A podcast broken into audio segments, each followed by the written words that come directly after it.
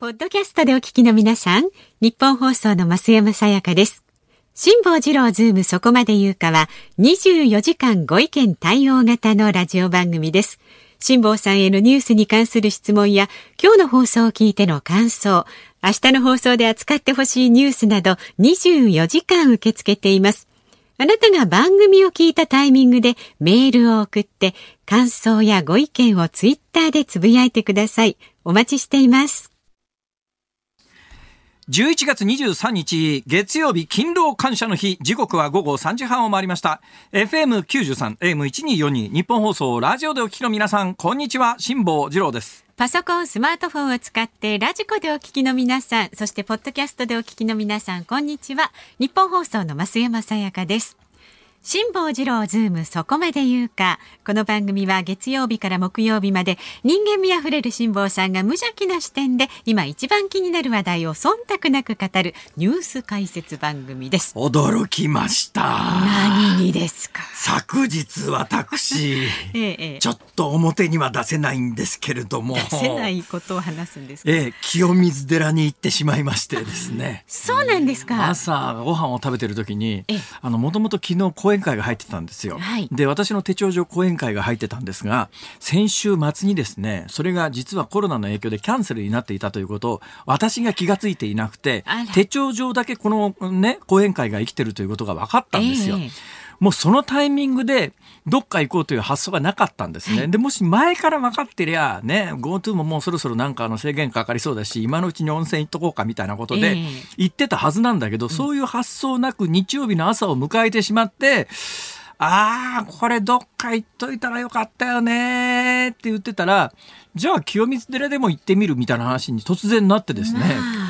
でうちから清水寺まで、ドアトゥードアで、ドアトゥードアって、まあ、清水寺にドアがあるかどうか知りませんけども。うちのドアから清水寺の門まで、ええ。ー、歩く時間も含めて、はい、その祇園市場というですね、はい、京阪の駅から歩くんですがそこから歩いてまあ清水寺の門前まで25分ぐらいなんですがそれを含めても、はい1時間かかんないんですよ。そんなにそのぐらい近いんです。京都行こうと思う。だからこんだけ近いとね京都なんか行こうと思わないんですよ。特に去年あたりはもうインバウンドの外国からの観光客でわんさかこの時期とんでもないことになってましたから、でそれ以外の用事で京用事で京都に行って、そのありさまを見てると、とてもじゃないけど休みの日にねもう京都いくら電車で1時間ね、うん、とは言いながら電車で30分とは言いながら行く気にならなかったんですが、今年はインバウンドの観光客が全くいないはずだと、ね、で国内もまあコロナがこういう状況だったらそんなに人はいないだろうと、甘い考えで行ってみたら、はい、とんでもないことになってました。あのねどのぐらいとんでもないかというと、同じ去年の紅葉時期の去年ですよ。だから新型コロナの前ですよ、はい、去年の同じ時期に比べて京都のこの辺りの人出は倍以上なんですよ。去年よりも増えてるはい。とてつもないです。それもあのまあ、ほぼ日本人の方、だけどね、多分ね、国内で働いてらっしゃる方だと思いますけれども、言葉聞いてたら、中国語、まあ、中国語なのか、台湾語なのか、そのあたりはちょっっと区別つかないですよ、私も残念ながら語学の知識がそんなになくて。ただ、聞いててわかるのは、あ、ベトナム語だな、タイ語だな、中国語だな、このぐらいはわかるんです。あと、韓国語だなと、朝鮮語だなと。だ聞こえてきたのはこの4カ国で、で、青材の、かなり、青材ってベトナムですけれども、はいはい、あの、横にスリットが、ね、はい、パーンと入ってる、うん、あのね、青材のかなり清掃に近い、え青材でも普段着の青青材と結婚式に着るような青材と両方ありますけど、はい、どちらかというと、あ、清掃でかなりおしゃれしてるよねっていうベトナムからのグループの観光客とかも含めて、うん、外国人観光客もそれなりにいましたけども、でも圧倒的な大多数は日本人の若者です。はあ。京都にねこんな若い日本人の若者が集結してる様子って修学旅行以外で見たことないですよ。今までにそんなないぐらい。大体秋にね京都行くと、うん、外国人観光客がご高齢の皆さんなんです、うん、今年はご高齢の日本人がほぼいないですね。平均年齢20代後半ぐらいです。で皆さん20代後半だから、でなおかつ今回 GoTo で地域クーポンみたいなやつつくじゃないですか。で多分あれを使ってるんだと思います。うん、あの着物をね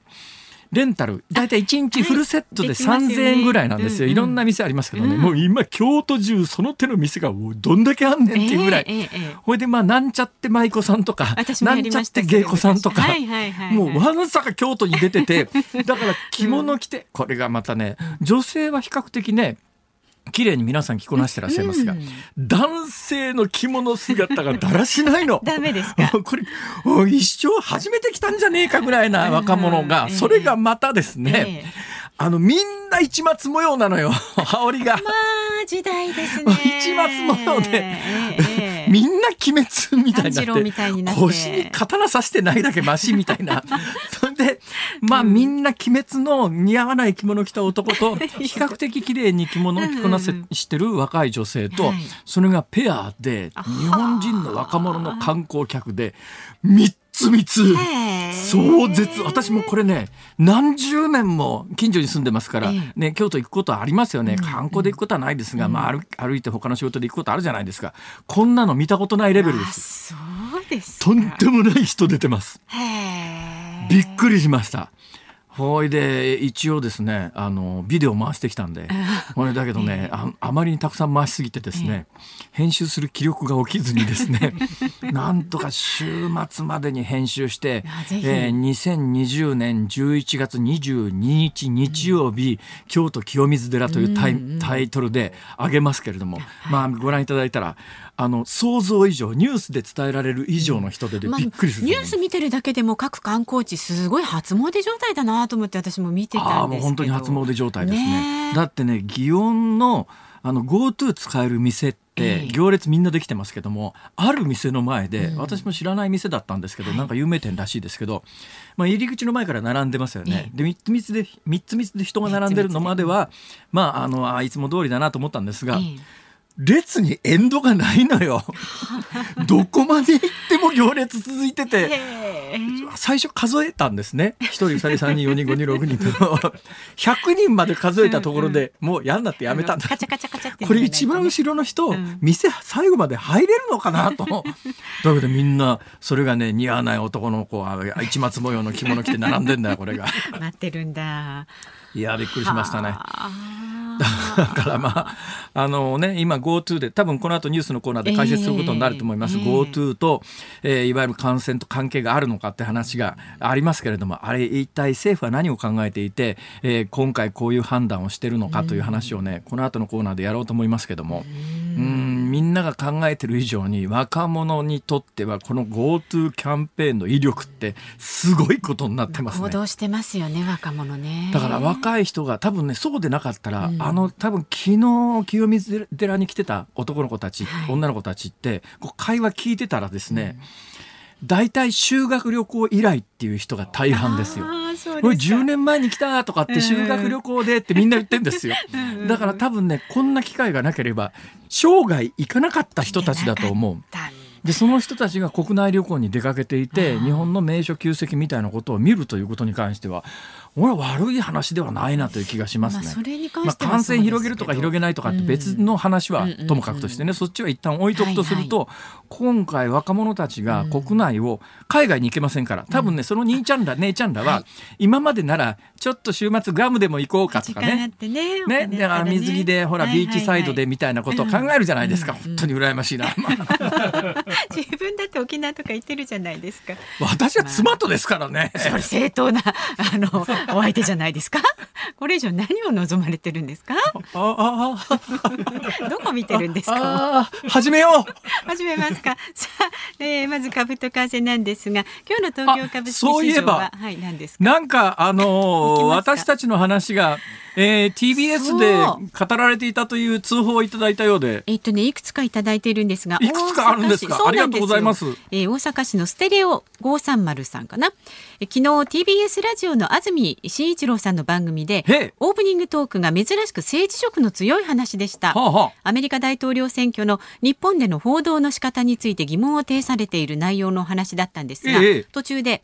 あれ？日本放送にチャンネル合わせてしまったのかな？喋っているのは辛坊さんか飯田アナウンサーかなと思われるかもしれませんが、と安住さんが突然言い出して、ああ、安住さんもズームを聞いてるんだと思って嬉しくなって、これは辛坊さんたちにお知らせしなければと思い、初めてメールさせていただきました。ありがとうございます。安住くんごめんね、くんづけで。うん、いや、あのね、私 TBS の廊下で何回かすれ違ったことあるんですけど、むちゃくちゃ感じいいやつなの。なんか腹立つぐらい感じいいやつ。いいことじゃいや私ねあの腹立つぐらい感じいいやつって、うん、あのクラスで言うと、はい、羽鳥君っていうのも同じように腹立つぐらいいいやつなんですが、はい、もしかすると蓮見君は羽鳥以上に腹立つぐらいいいやつかもしれないよ。そんなに好印象なんですか？ちゃ好印象好青年。長く喋ったわけではないですね、まあ、立ち話だけで、うん、立ち話だけでもね、うん、なんとなく相手の人間性みたいなものが見えることあるじゃないですか。安住はいい。はい。一回会ってちょっと話しただけでファンになっちゃったんです。あらまあ。はい。え、その安住くんがラジオの中で言ってくれた。言ってくれた。岡山県の方からも来てる。ね、なんか安住くんのその日曜日の番組ってすごい人気番組らしいじゃないですか。大人気番組ですよ。いや、それはな、だからね、うん、その番組の中で、ね、日本放送の我々の番組の名前を出すということは、名前を出すということは、自信の表れだよね。ここでちょっと日本放送の辛坊とか飯田の名前を出したって、俺らはびくともしないぞっていう、なんちゅう番組だって安住くんの。えっとね、なんだっけ、なんとか天国。あ、なんとか天国。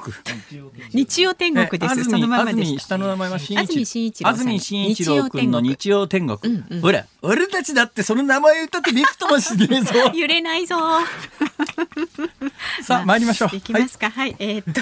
株と為替ですね。東京株式市場は勤労感謝の日の祝日のためにねお休みになっています。で為替が現在1ドル103円75銭付近で取引されてちょいと円高傾向ですね。そうですね。先週のこの時間と比べると5銭の円高になっています、はいさあ辛坊治郎ズームそこまで言うか。この後は週末のニュースを振り返るズームフラッシュ。そして4時台には日本感染症学会の専門医で東京歯科大学市川総合病院呼吸器内科の寺島武教授にお電話で伺います。新型コロナ感染拡大の中今医療現場はどうなっているのかということをお聞きします。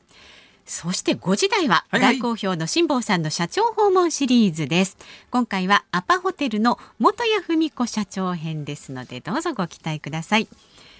番組ではあなたからのご意見もお待ちしています。メールは zoom zoom アットマーク 1242.com 番組を聞いての感想はツイッターでもつぶやいてください。ハッシュタグ漢字で辛坊治郎。カタカナでズームハッシュタグ辛坊治郎ズームであなたからのご意見お待ちしています。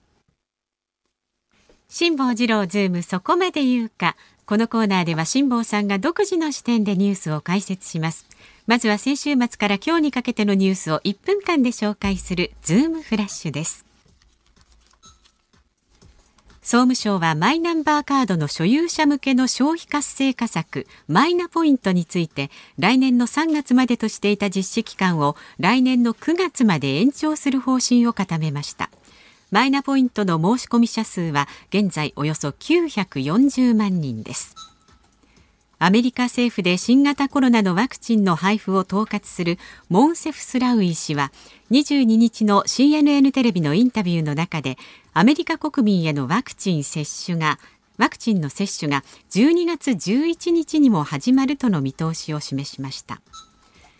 阿波踊りの来年の開催に向けた試験的授業が21日22日徳島市で行われました。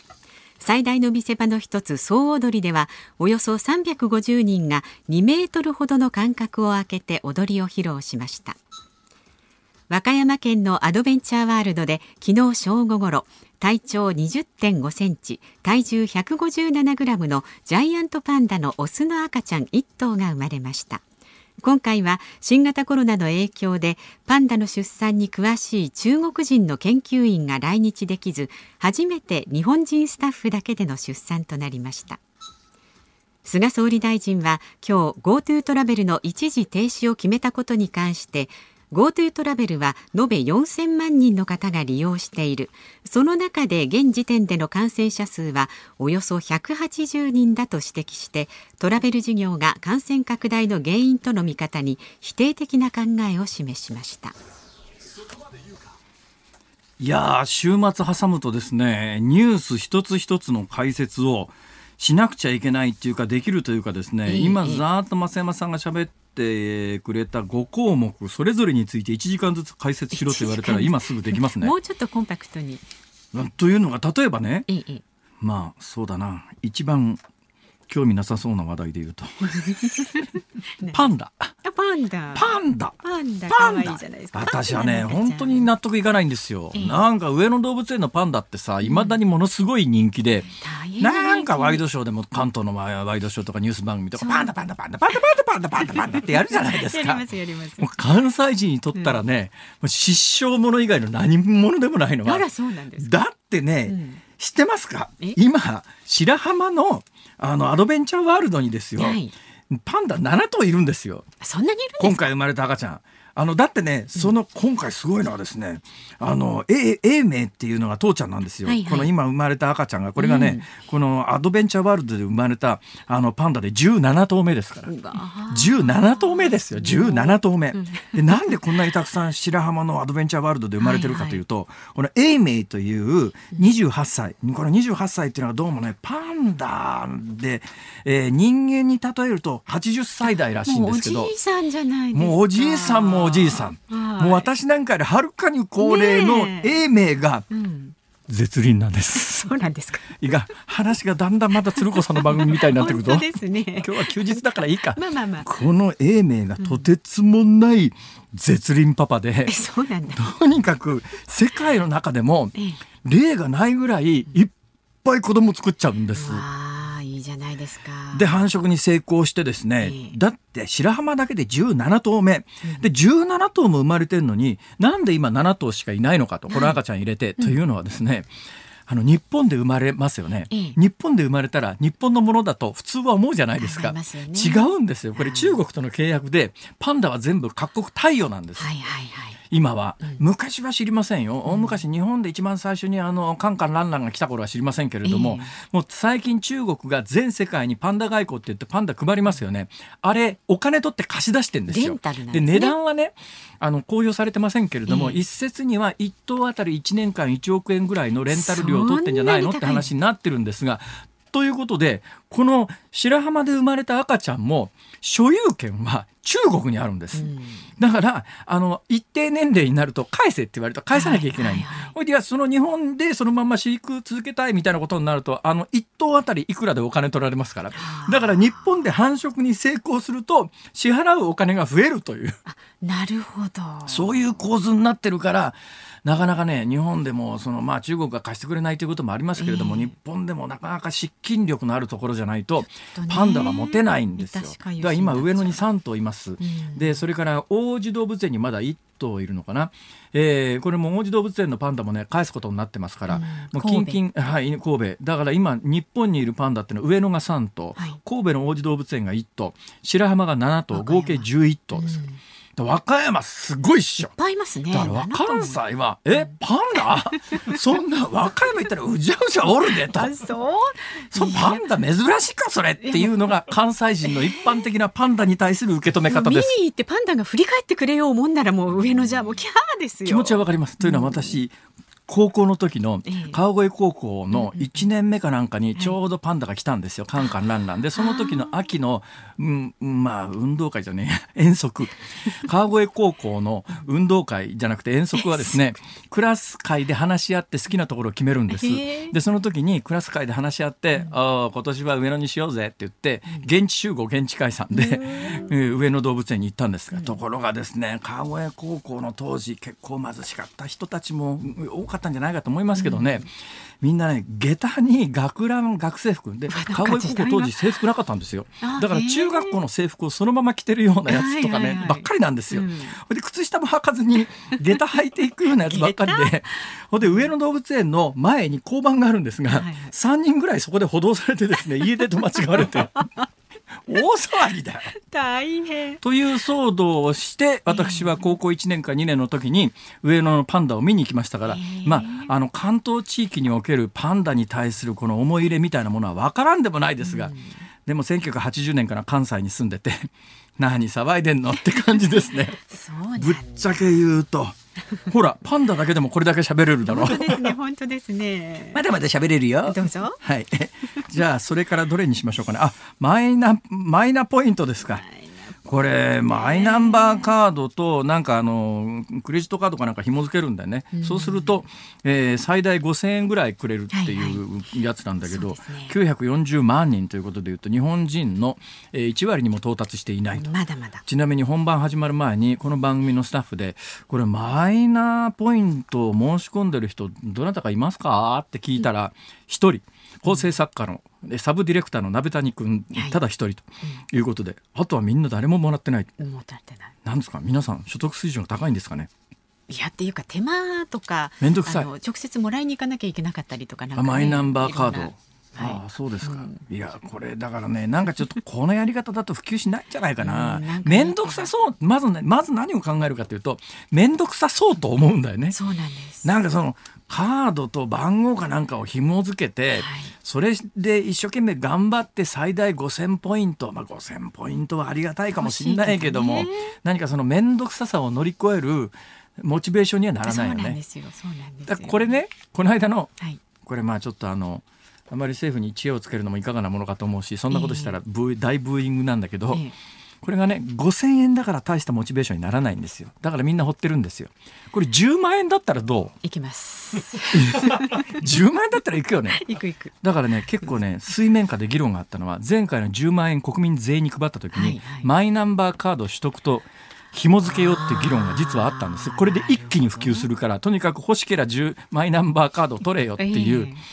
まあとなるとまあきっとね政治問題化するのが嫌で多分もうそれだと時間がかかるとかマイナンバーカード取得するだけで大混乱みたいなことになるとまた政権攻撃のきっかけを与えちゃ嫌だということだったんだと思いますけどね。結果的にはやらなかったんですがただ本気で普及させようと思うとそのぐらいのことを考えないと今のままだとなかなかねこれ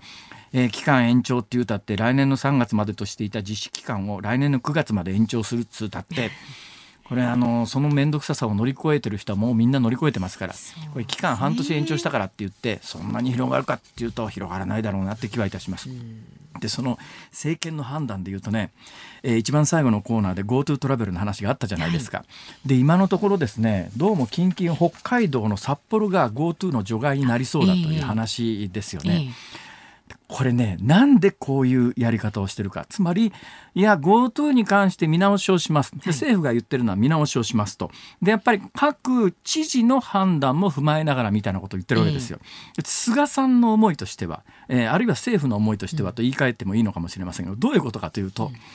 マスコミがあじゃこじゃ言うとね、感染が拡大するとか、専門家があじゃこじゃ言うとかね、野党があじゃこじゃ言うは止められないけれども、知事があじゃこじゃ言うのは止めたいと。なんか知事が政権攻撃のために、いや、知事の保身も含めて、あの、ここの地域で感染が拡大しているのは政府の GoTo のせいであって、知事の責任ではありませんよということで、政府が何とかしてちょうだいねっていう言い方をして記者会見で、いや、うちの県でね、うちの都で、あの、拡大してるのは政府の GoTo のせいなんですよというと、政府のせいにできます。で、政府としては、あれものすごい腹立たしい思いがあって、お前んとこの自治体がちゃんとしねえから広がってんだろうと。ね、その綱引きの中で政府はどう、何を考えてるかというと、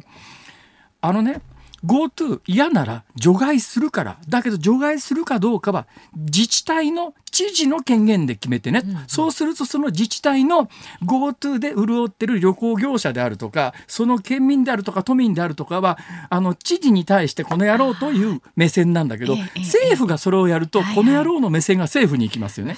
知事は自分のところに目線が来るのは嫌だから政府に決めてっていうわけだし、政府はそんなに文句言うならお前のところの責任で批判も含めて知事が受け入れろよっていうこの綱引きなんですよ今起きてることは。もうこれ100%間違いない。その心理戦で今結局、だからそういう意味ではね、北海道で札幌を除外してくれと、もし北海道の知事が言ってるんなら、これはね、ある意味、あのその辺ちゃんと考えて責任も自分で引き受けようと思ってやってるんだとすると偉いし、考えてないんだとすると頭悪いかどっちかです。以上ズームフラッシュでした。11月23日月曜日勤労感謝の日。時刻は午後4時を回りました。日本放送は有楽町。失礼しました。有楽町日本放送第三スタジオから辛坊治郎と。増山さやかでお送りしています。えー、ね。えー、勤労感謝の日ですので、はい、えー、今日はあの、うん、車等でねお出かけになられて帰りがけあのラジオをたまたまつけてみたら、うん、なんかあの聞いたことない番組やってるぞっていう方 あの実は7月からやってる番組です。はい、はい、ね。辛坊さんが喋ってます。あの TBS の安住さんにも紹介していただいた人気番組でございます そうですよ、はい、えー、ご認識お聞ください、えー、神奈川県の方からメールなんです何もそんな卑屈な言い方しなくてもいいだろうと 思いますそうですよ、はい、そうですよ。おメールいただいてますか？ありがとうございます。何しろあのたくさんの方に聞いていただいてるんでこの番組。恐縮です。えっと神奈川県の方。15年ぶりに私も再来週京都に行く予定ですがそこまで三つ三つだとは想像していませんでした。まあ三連休の中日でしたから、私行ったのは昨日ですから、うんうん、だから一番条件的には人混みという条件的には厳しかったのが昨日がピークだと思いますから。だけどピークでもね、うん。まあ、確かに歩道から人がはみ出してますけど。歩道から人ははみ出してますけども、えー、で飲食店はいっぱいですけども、えーでお昼ご飯を食べずに行ったんでうちのかみさんがですね途中からですね「もうお腹すいたもうこれ以上歩けない」ってごねるわけですよ。そしたら、清水寺の中の茶店みたいなやつはスッと入れる、だからスッと入れるところもあるんですよ。そこであの持ち入りのぜんざいを食わしてですね いや食べていただいてあの基本的にそしたらあの機嫌が治って歩くようになるという。お腹すくとね不機嫌になりますよ。そうなんですね。うん、だからあの場所を選んだら、うん、混んでてもそんなに悲惨なことにはなってませんから、はい大丈夫です。じゃあここはいかがでしょう？渡月橋を渡るだけでも30分とか聞いていて行きたくても行けなかったので今は空いててチャンスと計画したんですが甘かったですかね。渡月橋ですか。昨日嵐山の人でもすごかったみたいですね、ね、映像見たら。でもねでもね、うん、あのここはあんまりニュースになってませんけど、はい、実際昨日清水寺行きましたよね、ええ、もみじは今年素晴らしい。だから行く価値あります、ね、だからまあ30分かどうかは待つのかね分かりませんけれども、うんうん、えー、もうすごい人が多くて嫌、うん、だったとはあのいう感じはないと思いますそうですか。景色はい、あのもみじは素晴らしい。今年は台風がほら上陸しなかったですよ、本州。これで上陸しなかったんで、あの葉が残ってるんですよ。でまあ結構ね夏暑いところから急に寒くなったんで、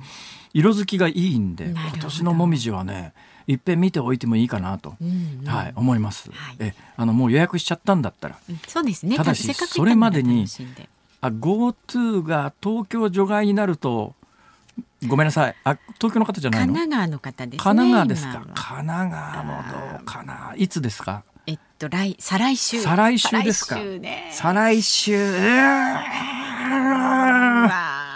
ちょっとよくね、まあ、その時の GoTo 除外になってもね、うん、今の政府の方針だと多分ねキャンセル料は持ってくれますから、ええええ、そういう時には、うんえー、ネットでググって美しいもみじを見る。とりあえずね旬のもみじを見ておいて、はいえー、うまくいけたらあの感染しないように、うん、あの楽しんできてください、はい、ありがとうございます、とじゃあもう一枚ご紹介しますね、はい、今度東京都文京区の切り落としバームクーヘンさん。辛坊さん、はい、いい夫婦の日に奥様と京都散策ですか？仲がいいんですね。羨ましいと気のいい夫婦だの日だったんだ。季節してって感じだったんですか？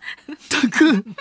全く意識してませんでした。あら。あそういうことだったのかなもしかして。ね、いやめったにそんなね、休みの日に朝からねどこそこ行こうま、みたいなこと言い出さないのに、昨日何も考えずに。行こうってで私あの「フラッシュ」っていう雑誌の連載を先々週やめたんで、はいはいうん、普段だったら無理って今日原稿書かなきゃいけないからなんだけど、その原稿書くプレッシャーが一つ減ってたんで。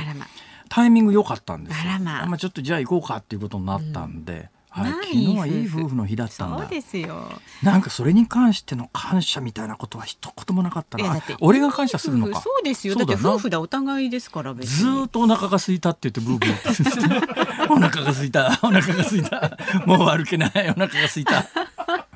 それしか覚えてない。いいじゃないですか。かそれも仲良きね証拠ですよ。まあ、でこの方はまあ有名な観光地だけじゃなくてねこうひなびた温泉を探していく旅が好きですが、まあ、途中どうしても公共交通機関を使わなくてはいけないので感染が怖くてなかなか行けませんというねそういう方もいらっしゃるということです。ありがとうございます。さあ番組ではラジオの前のあなたからのねご意見もお待ちしています。メールは z o o m zoom アットマーク一二四二ドットコム。ツイッターはハッシュタグ辛坊治郎ズームでつぶやいてください。お待ちしています。さあここで番組からお知らせがございますこの番組辛坊治郎ズームそこまで言うかとホームページ作成サービスのジーンドゥが特別コラボコラボ企画を実施しますこのジーンドゥというのはジンドゥこれは KDDI ウェブコミュニケーションズが運営する国内最大級のホームページ作成サービスで現在200万以上のユーザーがこちらのサービスでホームページを開設しています。で今回番組ではお店のホームページを作ってほしいという飲食店を募集します。選ばれた飲食店にはジンドゥを使ってお店のホームページを作成させていただきます。さらにそのお店にはホームページ開設後この番組の中継コーナー街角ステーション噂を求めてどこまでもでレポーターがお店に伺います。お店のオリジナルホームページを作ってほしい飲食店の皆様ぜひメールの件名にホームページ作成希望とご記入の上ご応募ください。ご連絡先の住所お名前電話番号そしてどんなお店かどんなホームページにしたいのかなども簡単にお書きください。宛先は zoom zoom アットマーク 1242.com までたくさんのご応募をお待ちしています。この後は新型コロナ対策にズームします。ニッポン放送がお送りしています辛坊治郎ズームそこまで言うか。辛坊さんが独自の視点でニュースを解説するズームオン。この時間特集するニュースはこちらです。全国知事会感染拡大で緊急提言。全国知事会は今日新型コロナ対策本部の会合をオンラインで開き国への緊急提言の素案を示しました。菅総理大臣が運用の見直しを表明した GoTo トラベルに関して各都道府県が地域の感染状況を感染急増にあたるステージ3と判断した場合事業の対象から除外するなどの機動的対応を要請しキャンセル料への財政支援も求めました。ではここで日本感染症学会の専門医で東京歯科大学市川総合病院呼吸器内科の寺島武教授と電話がつながっています寺島先生よろしくお願いしますよろしくお願いします。ご無沙汰しております。ご無沙汰しております。いや、お元気ですか？え、あの変わらず、あの頑張っております。今日はあれですか、休診ですか？え、でもあの病院にあの入院患者さんの様子見に来ております。ああ、そういう状況ですか。あのー、まあ、先生は呼吸器の専門家でいらっしゃいますけれども、はい。えー、最近の、えー、呼吸器病棟の状況って一言で言うとどんな感じですか？え、あの、コロナの患者さんもそうですし、コロナ以外の、えー、患者さんもやはり冬場になると増えております。コロナ以外の患者さんってどんな患者さん、どんな病気が多いんですか、ね、やはりあの肺炎ですね。あの、コロナ以外の病原体による肺炎、誤嚥性肺炎であるとか、はいはい、あとはやはりあの悪性腫瘍の患者さんも少し体調が悪くなって入院するケースもあります。あなるほどね、誤嚥性肺炎っていうのは、ご高齢の方が要するに、まあまあ、ご高齢の方とは限りませんけれども、飲食物が気管じゃ食道じゃなくて気管に入っちゃうってやつですね。はいこれってやっぱりあのご高齢の方にとっては、まあ、命に関わる病気ですよね。そうですね。あの栄養の面でもそうですし、そういう呼吸の感染という意味でも、あのそういうケースがあります。どうですか、最近のインフルエンザの傾向は？インフルエンザはあのほとんど出てません。あほとんどこの時期今もう11月の終わり11月23日ですけれどもこのタイミングで今年ほど出てなかったことっていうのは過去にあるんですか、いえ、えーと、経験ではないですね。経験ではない？はい、やはりこの時期になると、あの近くの小学校で学級閉鎖になったであるとか、はい、えーと、発熱できて、あそろそろインフルエンザ出だしたねっていうのがある時期ですけど、今年は私の周辺では全くそういう気配は今感じてません。なるほど。まあ今年はじゃあまあ例年とは違うことが起きてるのは間違いないんですがその例年とは違うことが起きている理由なんですけども、まあ、インフルエンザが例年ほど流行していないということになると考えられるのは2つぐらいで、えー、新型コロナの感染予防対策をみんなしているのでインフルエンザに関してもえー、そんなに広がっていないじゃあコロナが広がっているのはなぜかというとインフルエンザよりコロナの方が感染力が強いからということなのかあるいはあの一部の感染症の専門家の方が言うように一つのウイルスがかにかかっていると他のウイルスに感染しにくいということがあるのか先生これどう見てます？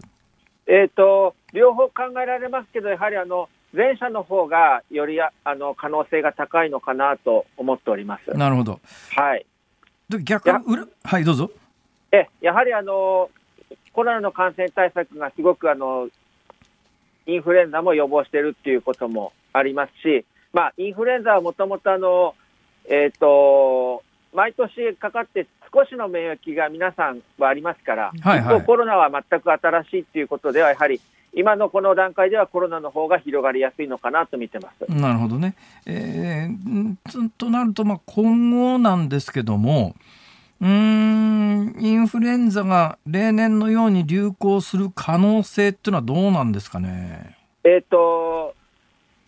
今の感染対策はしっかり続けていくっていうことが大事だと思いますし、それ以上はやはりあの今後の気温とか、えーと、乾燥の具合であるとか、今年のワクチンがどのぐらい、インフルエンザのワクチンですね、えーと的中するのかっていう、そういう要因にもよります。インフルエンザのワクチン、私、この間あの、近所の病院で打とうと思ったらですね、はい、もうあのいっぱいで無理ですって言われてですね、何件か当たってようやく見つけたんですが、インフルエンザの今、現場でワクチンの状況ってどうなってます？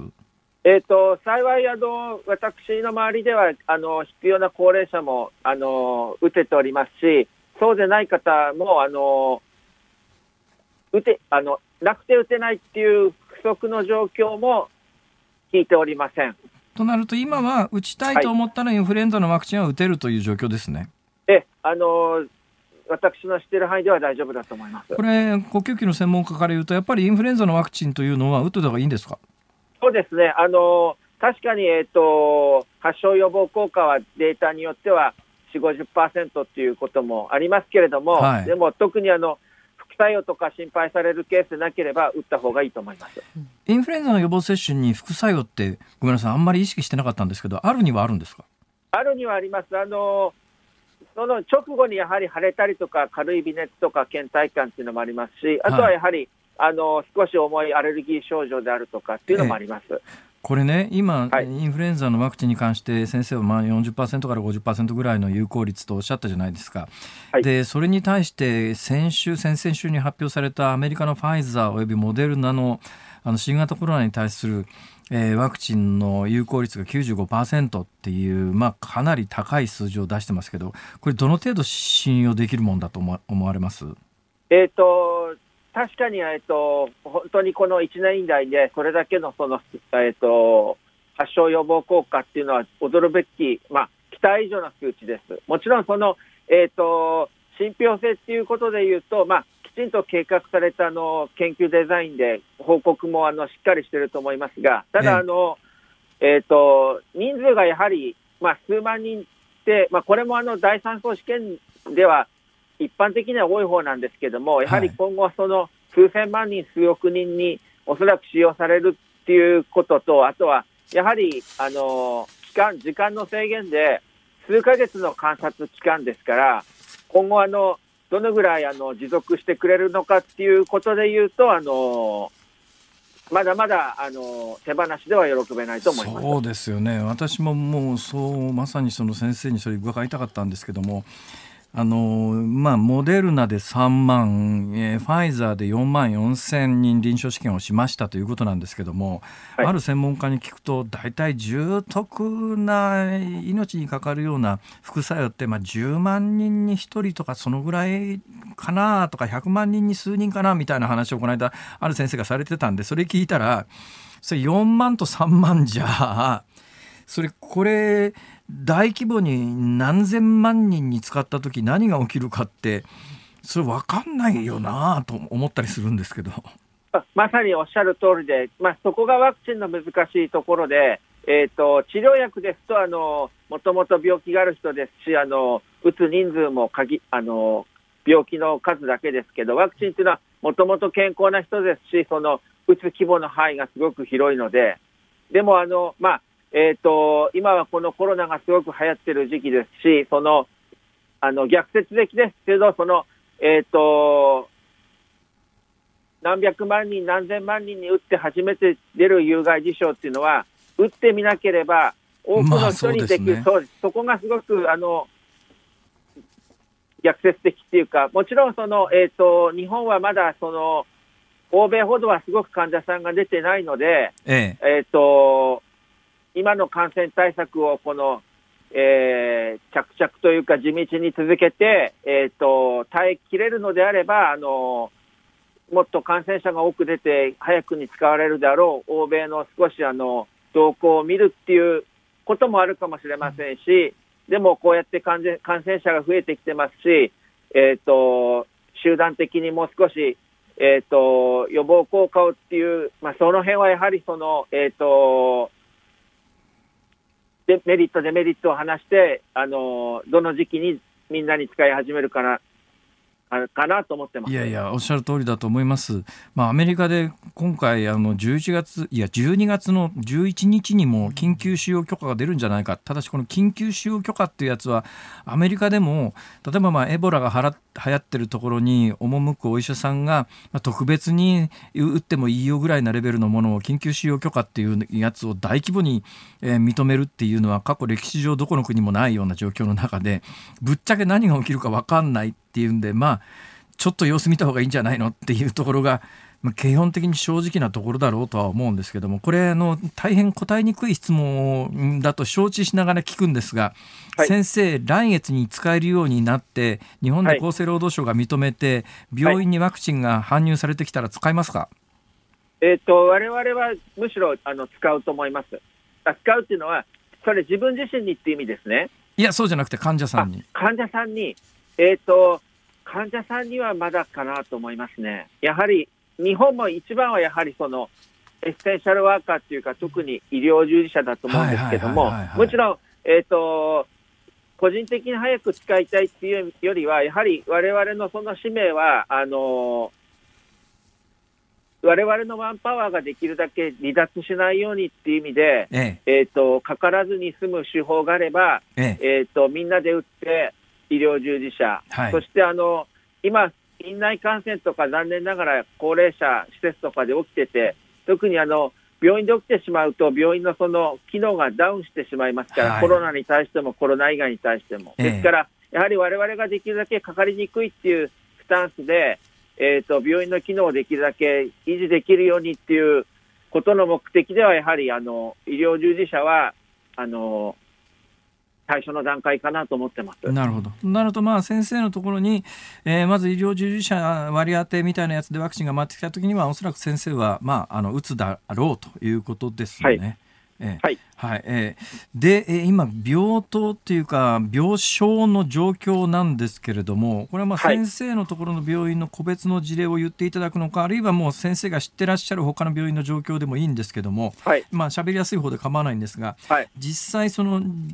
どのくらいベッドが埋まっていて、どのくらい危機的状況という感じですか？そうですね、やはりあの半分以上埋まってきてますし、えーと厳しい状況になってます。というのは、はい、まあ、東京都もですけど、えーと、われわれの、えーと、近郊でも一つはあの、やはり高齢者施設でのクラスターが複数出ておりまして、えー、まあ、そこにはやはりあのもちろん高齢者施設ですから高齢で、まあ、持病がある人、重症が高い症例が多いことと、まあ、施設に入られているということはなかなか自分のことが難しくなっているので、そういう方が入院ということになると、コロナの重症度に限らず、例えば食事の介助であるとか、あの、おむつの交換であるとか、体を拭いてあげたりとか、そうすると、あの、結構時間がかかったり、1人では難しくて2人っていうことになると、やはりあの、だいぶスタッフのその、なんていうか、負担が大きくなってる状況はあります。なるほどね、えー、となると、やっぱりあの圧倒的にその重篤化されて入院されている方がご高齢の方が多いという状況ですか？そうですね、あのそ第2波の時よりは、そういう、えーと、背景の患者さんが多いです性別に特徴あります？全体的には男性が多いですね。男性が、これもよく聞くんですけども、はい、男性が多い理由は何なんですかね？えっ、ー、と、もともとあの、えっ、ー、と、男性の方がその持病があったりとか、はい、もしかしたらその社会活動が高いっていうことがありますし、感染リスクが高いはい、感染リスクっていう意味では、ですがあの、重症度っていう意味でも男性の方が高いのは、何かしらその、えっ、ー、と、ホルモンの影響とか、そういうのがあるんじゃないかなっていう、はい、まあ、あくまでもその、えっ、ー、と、論文レベルというか、はっきりこれっていうのは、まだ明らかではないような気がしますそれね、あのまあ、ご高齢の方多いって言うんですけど、インフルエンザなんかと、まあ、違うのは、インフルエンザなんかはあの若年層、若い人でも結構重篤化されたり、深刻な状況になったりっていう方が多いんですけども、新型コロナに関しては、あの若年層に関してはあんまりそういうニュースを聞かないんですけど、やっぱ圧倒的にご高齢の方に偏ってるっていう印象ですか？そうですね、インフルエンザは特にあのお子さん、あの本当に小さなお子さんであの脳症とか重症ありますけど、新型コロナはあの本当にその、えーと、日本ですと20歳未満で亡くなったっていう方は聞いてませんし、重症化率も入院される方も、やはりあのお子さん、若年層は少なくて、やはり圧倒的にあの高齢者多いですね。はい。そんな中、じゃあ今我々に求められていることというか社会に訴えたいことというのは先生いかがですか？そうですね。やはりあのここに来て感染者数が増えてますし、若い方はあの幸い重症化率が低いんですけれども、逆に少しあのそそれによるなんていうんでしょうかね、ちょっとあの気の緩みっていう表現がいいのかどうか分かりませんけど、あのそこでの連鎖が、えーと、高齢者施設とか、あのお宅でのご高齢の家族の方につながっているっていうことは否めないので、やはり、はい、あの自分がその連鎖の一つになるっていうか、感染したり感染させないっていうことをもう少しこの状況だと、えっと、意識高めていただきたいと思ってます。ご高齢の方は、大体どこで感染されてるケースが多いんでしょうね？やはり、えっと、ご家族かあの高齢者施設、医療機関が多いと思います。高齢者施設なんかは、でも相当気を使ってる、対策してるような気がするんですけど、それでもまだ十分じゃないんですか？え相当本当に気を使ってると思うんですけれども、ええ、あのうんまあ、それがここのやはりその、えーと、症状がない方も、えーと、特にその発症する2日ぐらい前から感染力が高まるっていうところが、はい、あのこの感染症の難しいところだと思うんですけれども、ね。はい、介護施設で働いている方も相当あの注意はしてらっしゃるでしょうけれどもやっぱ完全にそれ止めるっちゅうわけにもそう簡単にはいかないっていうことなんでしょうね。はい、これしかし先生の見立てで、えー、ここから先のピークっていつ頃だと思います？それはあの、えっ、ー、とここのところ、まあ、先ほど言った気のみ、人手が多くなった、ちょっと慣れてきた、あるいは乾燥、寒さで、増える要因がこう加わってですね、はい、なかなか減る要因がなくて、ここ1、2週間増えてます。えで、今減る要因っていうのは、この GoTo 見直しですけども、その、それがうまく GoTo 利用する人もしない人にも、メッセージがきちんとこの、今は危ない、特にその飲食はリスクが高い状況だからあのっていうのが伝われば、えーと、10日か2週間後にピークで下がってくれればいいと思いますが、それが、えーと、伝わるのがちょっと弱ければ、なるほど、えーと、もっと先まで登ると思います。まあ、そのあたりはあの結局、行動次第ということですね。はい。はい。わかりました。寺島先生、あの、病院に休日も出勤されててお忙しい中、ありがとうございました。はい、ありがとうございました。本日のゲストはアパホテル社長本谷文子さんです。よろしくお願いします。こんにちは。よろしくお願いいたします。いや前回社長さんシリーズの中でご登場いただく予定が私あの、はい、インタビューの前日にめまいがひどくなってですね、ね、すいません。私に会おうとしたら胸悪くなったんでしょうかね。どうしましそんなこと申し訳ございません。そんなこと全くありません。ということで今日再チャレンジでよろしくお願いします、はい、よろしくお願いします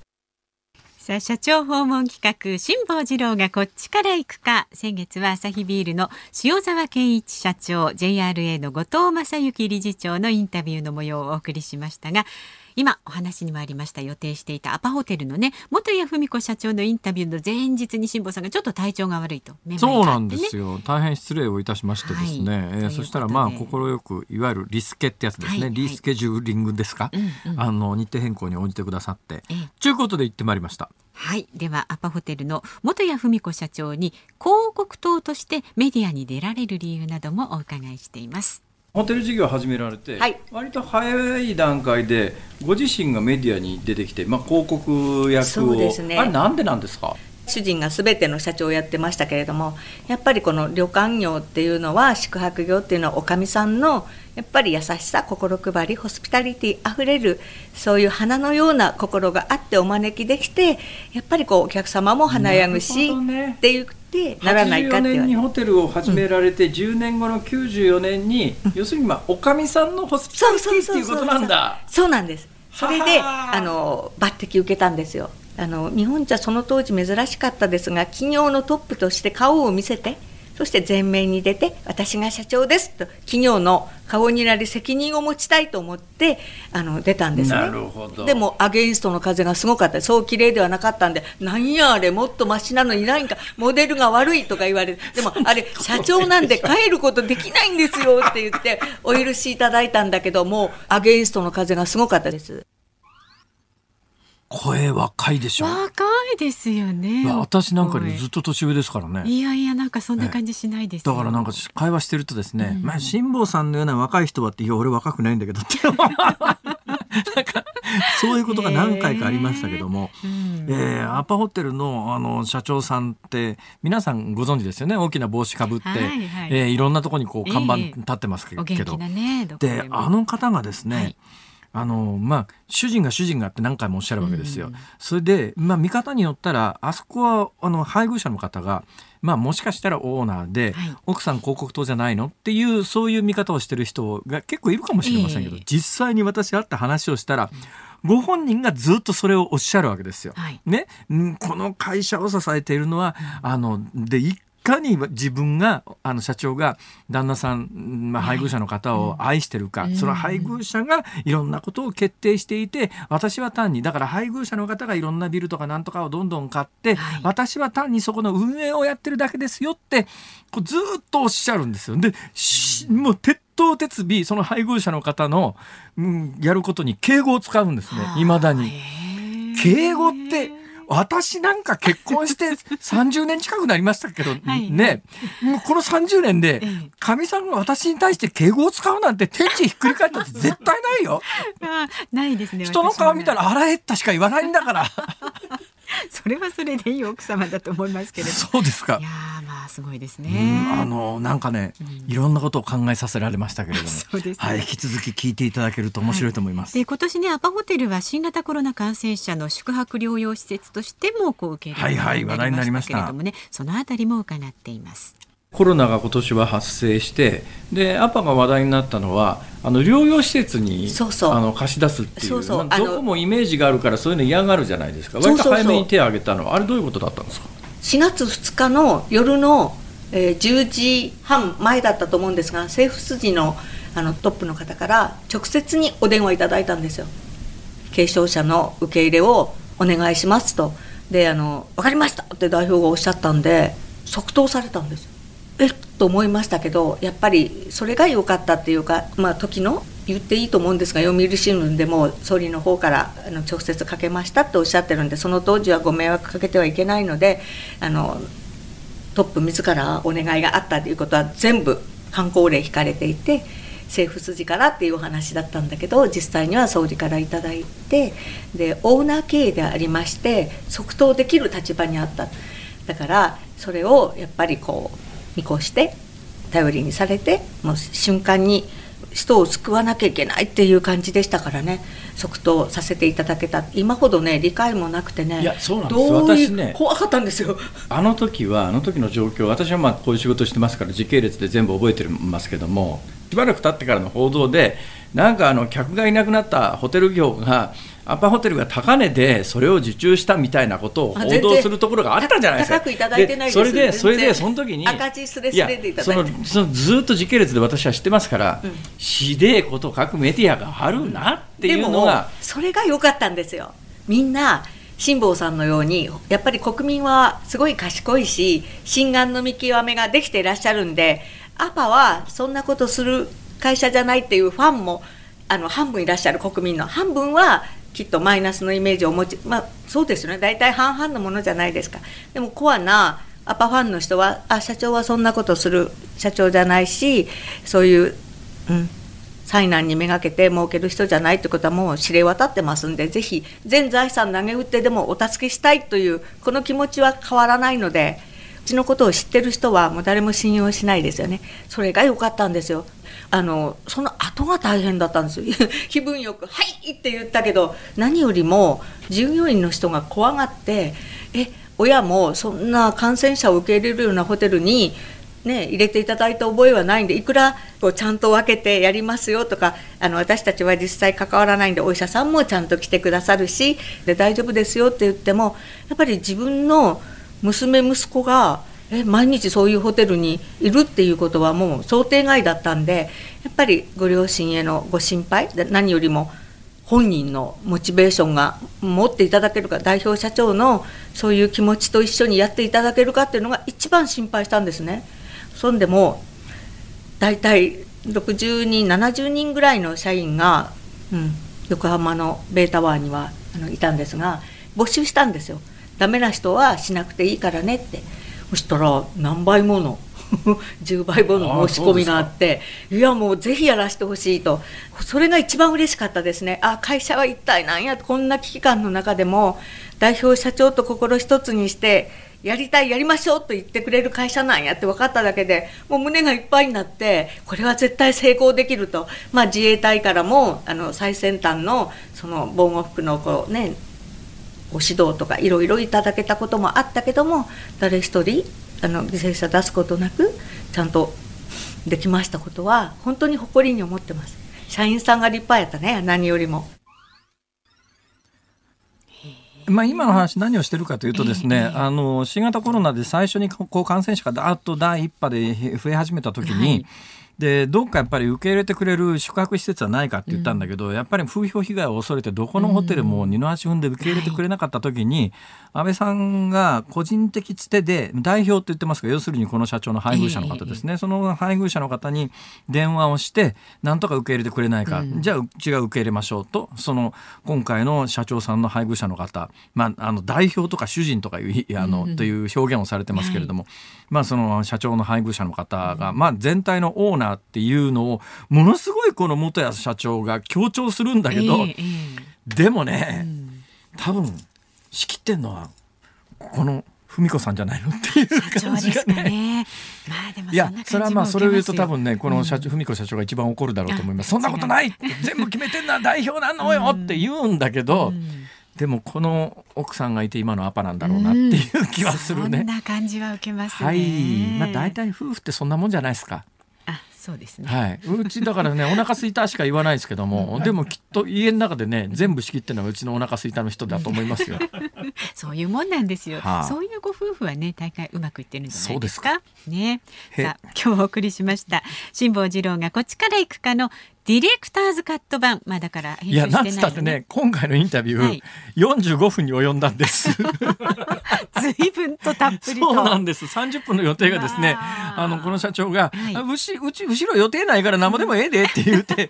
話エンドレスになって。いや、これはもうもったいないですから、ディレクターズカット版として番組のポッドキャストと、それから辛坊さんの公式 YouTube チャンネル、これは動画でね、番組終了後に配信いたします。まあ、このビジネススで成功するお話ですとか大変聞き応えのある内容にあのね前向きに明るい気持ちになれます。はい。ぜひお聞きになってください、ね、辛抱の旅という YouTube のチャンネルがありますので、はい、それで検索をかけていただければすぐたどり着くと思います。はい、また番組のホームページもご覧この後5時半ぐらいから公開です。はい、そうですね。以上社長訪問企画辛抱治郎がこっちから行くかでした。お送りしているのは上田正樹で悲しい色やね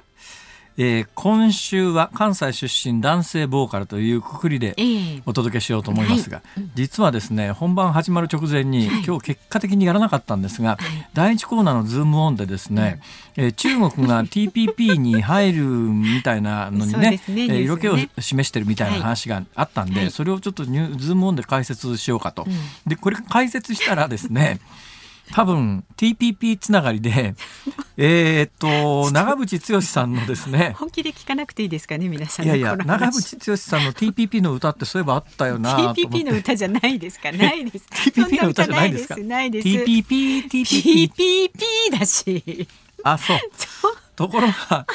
いやしかし関西出身じゃないしって言って結局私の大好きな上田正樹さんの「悲しい色やね」いいね。いいですね。いい心にしみる。しみるしみる。まあそういう季節があってこの曲に決まりました。さあお聞きの日本放送この後は健康あるあるワンダフを挟みましてショーアップスポーツです。で明日の朝6時からは飯田浩二の OK 工事アップ。コメンテーターはジャーナリストの有本香里さん。アシスタントが今新業アナウンサーお休みなので明日火曜日は前島香音アナウンサーで2年目のね、えー、前島アナウンサーが担当します。止まらない新型コロナの感染拡大。外国人の入国制限や GoTo トラベルをどうしていくべきかを考えます。で明日午後3時半からのこの辛坊治郎ズームそこまで言うかは IT ジャーナリストの三上洋さんにサイバー攻撃の最新の手口について関西のゲームメーカーがサイバー攻撃でえらいことになりましたからね。今まだこれ継続中なんで、はいはい、ちょっと背景を詳しく聞いてみようと思います。はい、はい、ということでございまして。えー、昨日感謝の日皆さんお付き合いいただいて本当にありがとうございました。辛坊治郎ズームそこまで言うかここまでのお相手は辛坊治郎と日本放送の増山さやかでした。今週も聞いて